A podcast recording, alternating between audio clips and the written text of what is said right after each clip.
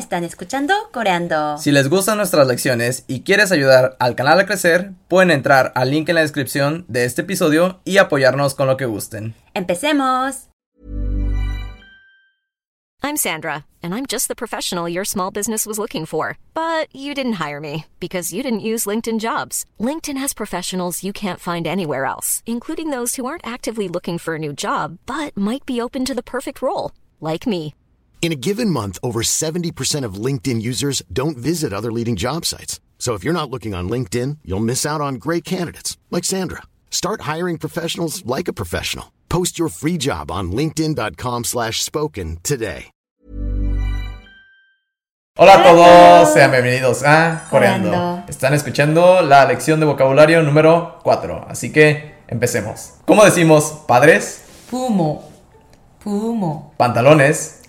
바지, 바지, padre, 아버지, 아버지, ojos o nieve que se dice de la misma forma, 눈, 눈, mano, 손, 손, dinero, 돈, 돈, agua, 물, 물, alcohol, 술, 술, luna, 달, 달, estrella.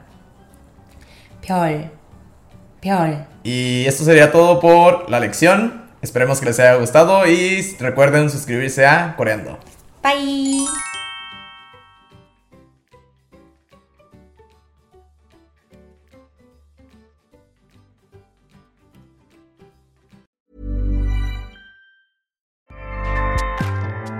ACAST powers the world's best podcasts. Here's a show that we recommend. The Real Housewives is a guilty pleasure for most, but if you're looking to not feel guilty about that pleasure, tune in to Everything Iconic with me, Danny Pellegrino, where I break down all the messy moments and behind the scenes antics of Bravo's popular franchise. And on Everything Iconic, I also interview celebrity guests like Kelly Ripa, Keke Palmer, Drew Barrymore, Cameron Diaz, and more about their guilty pleasures, their past work, and so much more.